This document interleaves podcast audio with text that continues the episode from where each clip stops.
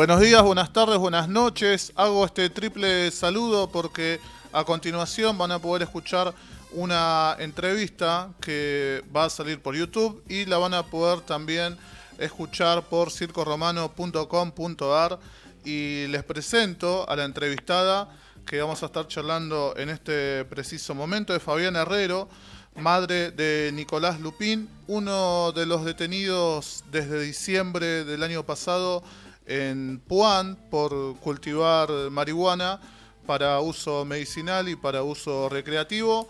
Así que bueno, le vamos a dar la bienvenida a Fabiana. Buenas noches. Fernando, Pablo y yo te saludamos. ¿Qué tal? Buenas noches. Agradecida por el espacio. Contanos, eh, Fabiana, bueno, sabés que, que siempre desde Circo Romano tratamos de visibilizar distintas problemáticas que, reclamos que nos parecen justos y que a veces, eh, bueno, cuesta llegar a, medios masivos y bueno, como medio independiente eh, estamos acá brindando el apoyo eh, para, para, el reclamo de la libertad de, los jóvenes detenidos. Contanos un poco cómo, cómo es la situación actual de lo que sucedió en Puan desde diciembre del año pasado. Bueno, como vos dijiste, en este momento permanecen detenidos en la unidad número 4 de Villa Floresta de la ciudad de Bahía Blanca, que está distante a 160 kilómetros de la localidad de Puan, que es donde nosotros vivimos y donde se realizó el allanamiento aquel 15 de diciembre de 20 domicilios. Eh, con posterioridad eh, fueron eh, dados en libertad cinco de, los, de las personas detenidas y bueno, el resto de los chicos permanecen detenidos en una unidad penitenciaria y hay eh, una mujer con prisión domiciliaria porque tiene un bebé de 10 meses. En este momento la situación de los chicos eh, es prácticamente la misma que el primer día que fueron detenidos. No tenemos absolutamente ninguna respuesta desde, desde el ámbito judicial. Eh, ellos estuvieron detenidos primeramente eh, nueve días en, la DDI de Bahía Blanca, que es un lugar, es una oficina pública que no cuenta con, espacio para, para, las personas detenidas. Y bueno, por una interpelación que realizó la Comisión por, Provincial por la Memoria, el juez eh, otorgó su traslado a la unidad penitenciaria y a partir del 29 de diciembre se les, se les dio la prisión preventiva una medida cautelar que es la que nosotros estamos eh, pidiendo que se revoque. Hemos apelado ya en, dos oportunidades a, este, a este, esta medida y bueno, en este momento em, la causa está en Cámara de Apelaciones, eh, en las manos de los jueces eh, Barbieri y Somolú, que tienen que, expedirse y resolver si, si nos dan lugar a este pedido de, de, escarcelación o, o bien eh, continúan detenidos. Hola, buenas noches, Fabiana, ¿cómo estás? Acá Pablo te saluda. Sí. Eh, ¿Qué tal? Para comenzar, bien, bien. Para comenzar te quería consultar, ¿quiénes son estos jóvenes que están detenidos de Puan? ¿Quiénes son estas personas? Eh, ¿Qué hacen de su vida? ¿Qué, ¿Cómo los describirías vos? Mira, los 14 chicos que permanecen detenidos eh, están en una franja de edad de entre los 40 años mi hijo puntualmente tiene 34 y eh, 20 años. Son chicos de una localidad de, de 5.000 habitantes, que es lo que somos nosotros, Puan, chicos trabajadores, eh, ayudantes de albañil, como es el caso de mi hijo, eh, que también trabajaba los fines de semana de ayudante de mozo, empleados de, supermercado, eh, un, ayudante de tambo. Son personas normales, personas de trabajo, conocidos todos acá de la localidad, obviamente porque nosotros vivimos en un pueblo muy pequeño y nos conocemos todos, lo que no implica que sean integrantes de una banda narco como los catalogó en el spot publicitario que, que con posterioridad al allanamiento sacó el, el ministro de Seguridad, el Bernie, eh, y, y, que sean este, culpables de las acusaciones que el fiscal Mauricio del Cero eh, a cargo de la UFI número 19 de Bahía Blanca em, les está imputando, les está acusando de, tenencia de estupefacientes para, para comercialización. Eh, los chicos eh, son, obviamente, entre todos, lo que podemos decir que a ellos eh, los une es la cultura canábica. mi hijo puntualmente en el allanamiento es a la persona a la que más plantas se le secuestraron, que es un total de 12 plantas puestas en tierra. Fueron los mismos policías quienes las sacaron de tierra y las fraccionaron, las pesaron, las, dividieron en tallo, hoja y raíz. no estaban sexadas, por lo cual son simples plantas. él las utilizaba para uso medicinal, él produce aceite de cannabis desde hace ya mm, un par de años porque tuvo una, un, accidente de pequeño y bueno, le quedó una discapacidad en el brazo izquierdo y tiene su correspondiente mm, este, certificado médico para, para utilizar el cannabis y también lo utiliza para, para recreación. Eh, los chicos entre sí no tienen ningún tipo de relación, no son integrantes de ninguna banda narco, más allá de que podamos decir que se conocen entre ellos. Eh, puntualmente mi hijo en este momento está detenido en la unidad penitenciaria y comparte pabellón con cuatro chicos que ni siquiera se conocían, se han conocido ahí adentro y son ahora este, amigos de por esta situación que se está viviendo. Sí, por esta situación en común. Eh, la verdad que, bueno, por lo que he escuchado, por lo que he leído, por lo que me contás, a ver, es eh, gente trabajadora, laburante, como cualquier otro, que, bueno, único pecado, si se quiere, es recurrir al autocultivo o, acercarse a la planta por un tema de salud, ¿cierto? sí, exactamente.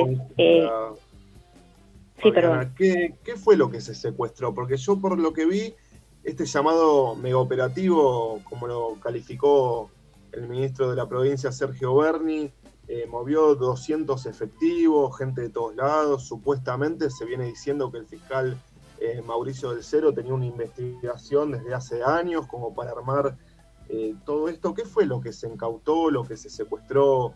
Por ejemplo, en el caso de tu hijo, eh, algunas plantas que tenían ni siquiera sexadas, ni siquiera florando, lo cual no se califican como estupefacientes, como vos decís, con un permiso y para su uso privado, digamos, para su propia salud. Sí, exactamente. Eh, mira, eh, puntualmente, como te dije recién, eh, en el lugar de los 20 allanamientos que se realizaron, en el lugar donde más, más plantas se secuestró fue casualmente en el patio de mi hijo, que se secuestraron 12 plantas.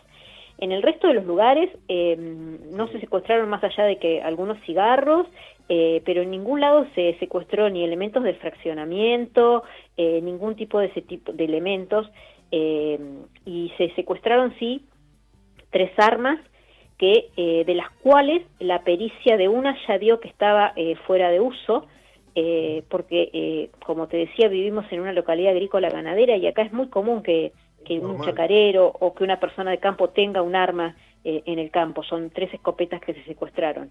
Y también se secuestró dinero, pero tengamos en cuenta que estábamos a los primeros días de diciembre, los chicos estos que yo te decía, como el, eh, ayudante de tambo o el empleado de un supermercado, acababan de cobrar su sueldo y se les secuestró la totalidad del dinero que tenían en sus casas, que eh, era el dinero de su trabajo diario em, de todos los días. Nada más que eso fue lo que se secuestró. Y después eh, la investigación se basa en una serie de escuchas telefónicas que inician a partir del año 2018 donde, bueno, eh, el único delito, que no es delito, podríamos decir pecado o error que los chicos cometen es por formar parte de esta cultura canábica que yo te decía, el por ahí intercambiar algún mensaje eh, para, para su eh, autoabastecimiento entre ellos. Es lógico, a ver, un cultivador ayuda a otro, más cuando uno lo que busca es salir del narcotráfico, abrirse de esa cadena de, de compra, de consumo, de todo esa cosa turbia eh, para cultivar lo de, lo de uno, es lógico que en, un, en una localidad, en un pueblo con tan pocos habitantes, bueno, eh, se surjan lazos y que se conozcan y que uno ayude al otro.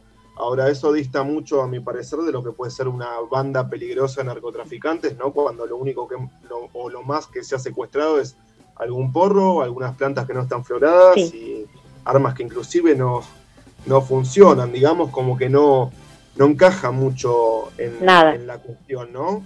Eh, Tengo una consulta, Fabiana. ¿Por qué la justicia mantiene al día de hoy la prisión preventiva? Tengo entendido que eso es algo más excepcional, ¿cierto?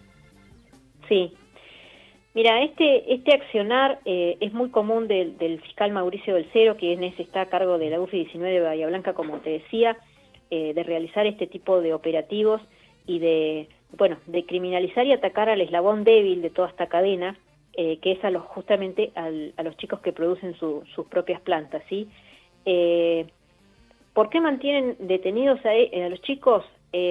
básicamente ellos se basan porque dicen que la pena en expectativa es superior a cinco años. Nosotros este, sabemos que la ley eh, de estupefacientes, la 23.737, eh, eh, tiene su penalización a partir de cinco años de prisión. Es el único elemento sobre el cual ellos se pueden sostener, porque después para que haya una prisión preventiva tiene que haber peligro de fuga, cosa que no lo hay, porque los chicos se entregaron todos voluntariamente, incluso Dos de ellos se entregaron una semana después cuando se enteraron que estaban en la causa. Se presentaron en la comisaría de Cadepuán, entregaron su documento y se entregaron voluntariamente. O sea que vos decime qué tipo de, de, persona integrante de una banda o, con peligro de fuga puede ser una cosa así. Tiene que haber entorpecimiento de la investigación, que tampoco lo hay porque los chicos entregaron lo único que tenían, que eran sus teléfonos celulares y algunas computadoras particulares, nada más. Pero bueno, eh, es eh, básicamente eh, nosotros los familiares tuvimos en el, transcurso entre el segundo y tercer mes una audiencia con la Cámara de Apelaciones para presentar nuestro nuestra defensa y bueno el, el fiscal general nos dejó muy en claro que básicamente a lo que ellos este en lo que ellos se sustentan es que la expectativa de pena de, de este delito es, es elevado y bueno por eso se mantiene la prisión preventiva. Ahora, qué curioso, ¿no? Que hablan de, por un lado, de peligro de fuga cuando ellos, nadie ofreció resistencia, inclusive, como decís, dos, dos, de estas personas, al enterarse, en vez de eh, esconderse, huir, eh, tener miedo, fueron a entregarse para esclarecer eh, los hechos, ¿no? Justamente. Exactamente, sí. Es, es, curioso, como vos decís, y ronda lo, lo ridículo y lo, y lo hasta gracioso porque em, lo que nosotros creemos es que, bueno que ellos venían por otra cosa que no encontraron y, dar un paso atrás eh, vos sabés que la justicia eh, es muy difícil que ellos den un paso atrás o que reconozcan haber cometido un error. Pero bueno eh, más allá de eso nosotros no, no bajamos los brazos en ningún momento seguimos luchando desde nuestro lado. La lucha es en, justamente en los medios de comunicación y hacer visible esta causa que, hoy nos toca a nosotros vivirla, pero que cuando nos metemos en el tema eh, es un alto porcentaje de chicos eh, y de clase media eh, y trabajadores que están criminalizados por esta ley. Totalmente, sí, La lucha contra, contra el que busca hacer lo bueno por uno mismo, digamos, y abrirse de todo, de todo ese círculo de, de lo que es el tráfico real y bueno, la persecución ¿no? a todo eso.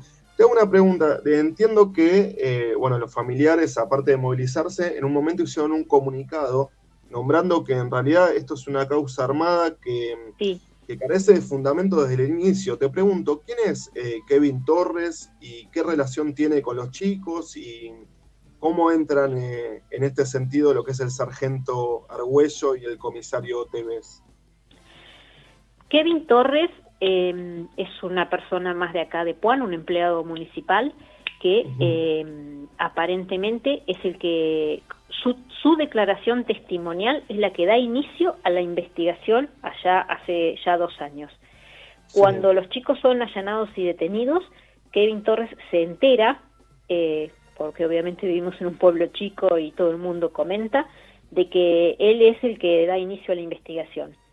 Voluntariamente se se presenta ante la Fiscalía de Bahía Blanca en tres oportunidades, acompañado por su papá, para declarar que él eh, no realizó esa declaración. O sea, él niega rotundamente haber hecho esa declaración y niega rotundamente reconocer la firma que está en esa declaración, que le toma, como vos decís, Em, en su momento el, el, no es comisario oficial, el, sargento Argüello, el comisario Tevez y el sargento Argüello, que es el que, el que supuestamente eh, hace eh, la primera declaración testimonial. Por lo cual nosotros decimos que es una causa totalmente, totalmente armada, que carece de fundamento, eh, y bueno, pedimos en su momento a través de nuestros abogados defensores la nulidad de esta causa e instantáneamente eh, tanto el fiscal como el juez nos legaron esta nulidad acusándonos a nosotros los familiares de que estábamos instigando a este chico para que presente este tipo de, declaración. O sea, intentaron dar vuelta a toda la causa, dejándonos a nosotros los familiares como culpables. Te darás cuenta de la dimensión de lo, de lo, de lo loco y de lo, de lo eh, anormal que es todo esto. Sí, totalmente tirado de los pelos, que, bueno, el que inicia la causa desconoce eh, haber participado, haber declarado en algún momento, va a testimoniar, e inclusive casualmente, bueno, eh, justamente los, las dos personas que siguen, ¿no? a, este, a este primer testimonio relacionadas son un sargento y un comisario, y tengo entendido que él en un momento cuando se entera que figura eh, en la declaración que inicia la causa, él se acerca a la comisaría eh, para pedir ver esa declaración, puede ser, y no le dan bola. ¿Esto es así? Exactamente, sí. Él se acerca a la comisaría para justamente para, para decir, mira, eh, yo, yo no hice esta declaración, quiero verla. Y bueno, desde las autoridades policiales que estaban en ese momento, como que le dieron a entender de que, de que no que no se involucrara, que dejara todo como estaba, que dejara la situación así, pero bueno, realmente una valentía la de este chico que, que siguió con ello, eh, fue, viajó 160 kilómetros, porque te repito, nosotros vivimos a esa distancia de Bahía Blanca, eh, para presentarse ante el fiscal. Eh, el fiscal en su primer momento no lo recibió, tuvo que volver a viajar, pero bueno, em, él se presentó negando totalmente haber hecho esa declaración y negando que, que la firma que figura ahí es de él. Fabiana, vos nos comentabas que eh, al día de hoy no recibieron, eh, no recibieron ningún, ninguna respuesta de las autoridades de, eh, con relación a su reclamo, que no, no tuvieron ningún avance, que están a la espera. Te consulto, ¿cuántas marchas han hecho el día de hoy? Recordando que esto comenzó el 15 de diciembre. ¿Cuántos reclamos viene haciendo la gente del pueblo? ¿Cuánta gente se está movilizando pidiendo justicia por, por estos chicos? Mira, nosotros, eh, bueno, el, operativo se realizó el 15 de diciembre y mm, con posterioridad a, la Navidad, me parece, si no recuerdo mal, eh, decidimos comenzar a reunirnos todos los domingos en la plaza. Los primeros domingos marchábamos por el pueblo simplemente en forma totalmente pacífica, eh, aplaudiendo y bueno, después continuamos reuniéndonos en la plaza hasta el día de hoy, todos los domingos a las 18 horas nos reunimos, a veces somos más, a veces somos menos, porque obviamente cuando el tiempo va transcurriendo eh, va decayendo por ahí este, la participación, pero bueno, los familiares eh, seguimos, seguimos presentes en estas marchas y eh, hemos ido en una oportunidad a Bahía Blanca, nos presentamos ante la, el, la fiscal, no, el Poder Judicial de Bahía Blanca, y bueno, ahí también este, dimos una, una conferencia de prensa y nos manifestamos más allá de que lo estamos haciendo permanentemente en todos los medios y en todas las redes sociales, estamos este, eh, tratando de visibilizar esta causa que, hoy nos toca vivir a nosotros, pero que, que particularmente yo estoy, estoy muy convencida que es necesario un cambio de paradigma en esta sociedad, es necesario que muchas personas en este, en este país abran la cabeza y se den cuenta que, que por tener unas plantas en el patio de tu casa o por fumarse un cigarro o usar aceite de cannabis eh, no sos un adicto. Eh, es una gran diferencia. Y bueno, eh, si realmente por esta situación que estamos pasando hoy, que para nosotros como familia es muy difícil, le ayuda en algo a esta causa, estoy poniéndole todo el cuerpo y el alma como mamá para, para sostener a mi hijo, para sacarlo de la cárcel, pero también para, para luchar por esta causa es como decir, seguramente no solamente, lamentablemente, sean ellos los afectados por este tipo de accionares, y la realidad es que están amparados por el artículo 19 de la Constitución Nacional, eh, que dice en resumen que bueno, lo que uno haga en la privacidad de su casa y no, sin afectar a terceros eh, queda exento de las autoridades y queda de última entre la persona y Dios, digamos. Y hay una frase muy común que dice pueblo chico, infierno grande, y es eh, muy curioso. Ahora, si hoy estamos haciendo esta nota, eh, hablando de todos estos meses de lucha, es por toda la gente que los ha acompañado. Y sería muy raro que en un pueblo de, con 5.000 habitantes tanta gente se movilice por estos chicos si realmente eh, fueran daninos para la sociedad, para terceros, si realmente fuesen como los quieren enmarcar las autoridades, una banda peligrosa de narcotraficantes. Eh, totalmente, totalmente. todos, lo conocen, eh, todos conocen a nuestros a nuestros hijos, bueno, a mi hijo puntualmente o al resto de los chicos. Es por eso que nos están acompañando en esta lucha. Bueno, la verdad que no tengo más que, abrazarlos, eh, abrazarte, mandar saludos a las familias, a los amigos, a la gente y, bueno, especialmente a estas personas que están privadas de la libertad. Eh, yo no tengo más preguntas para hacerte, más que nada que, bueno, mandarle fuerza y te dejo con mis compañeros, con Fer y con Moro en el estudio por si ellos te quieren consultar algo más. Muchísimas gracias eh, por esta comunicación. No, gracias, gracias a ustedes. Em, Fabiana, bueno, nos, vamos a sumar, obviamente, lo que, lo que te dijo Pablo recién. Eh, con Fer nos sumamos al, reclamo ¿no? de la libertad de todos los detenidos. Y bueno, nosotros te comento, ¿no? Eh, tenemos justo con, con Pablo una, una, columna en el programa de cultura canábica y, bueno, realmente entendemos todo lo que sucede y, bueno, todos los meses acá eh, hacemos nuestros reclamos para, para todos los usuarios, tanto medicinales como recreativos. Bueno, te agradezco muchísimo eh, este espacio que nos han dado, el poder eh, ayudar a, visibilizar esta, esta causa, porque como yo vengo diciendo desde el primer día, hoy me tocó a mí, hoy le tocó a mi hijo, pero mañana le puede tocar al hijo, al hermano, al, al sobrino, al, nieto de cualquiera. Eh, mi hijo, por fumar un cigarro, no es un delincuente. Delincuente es aquella persona que mata por un par de zapatillas, es aquella persona que viola, es aquella persona que, que, secuestra o, bueno o que hace ese tipo de cosas. Esas personas son las que tienen que ser juzgados. No no los chicos que, que tienen una cultura canábica y no le hacen mal a nadie. Exacto exacto. Fabiana te mandamos un abrazo y bueno acompañamos esta lucha. Muchísimas gracias. Y la agradecida soy yo en nombre de mi hijo mío y de todo el resto de los chicos que en este momento están pasando por esta situación y de las familias que también están sufriendo muchísimo. Un abrazo también para todos ellos. Gracias, Fabiana. Gracias, gracias. Bueno, ahí pasó esta primera nota que, bueno, la están escuchando a través de, YouTube y también por circoromano.com.ar. Em, bueno, la verdad que, que Em, algo que hablamos siempre en la columna de Pablo de, Cultura Canábica que se realiza los primeros miércoles de cada mes. Eh, así como hay avances, a veces también tenemos retrocesos, ¿no, Pablo? Es como que eh, tenemos miércoles que nos ponemos así contentos contando distintas cosas, pero de repente aparece ahí una, una noticia que, ¡boom!, te desmorona todo.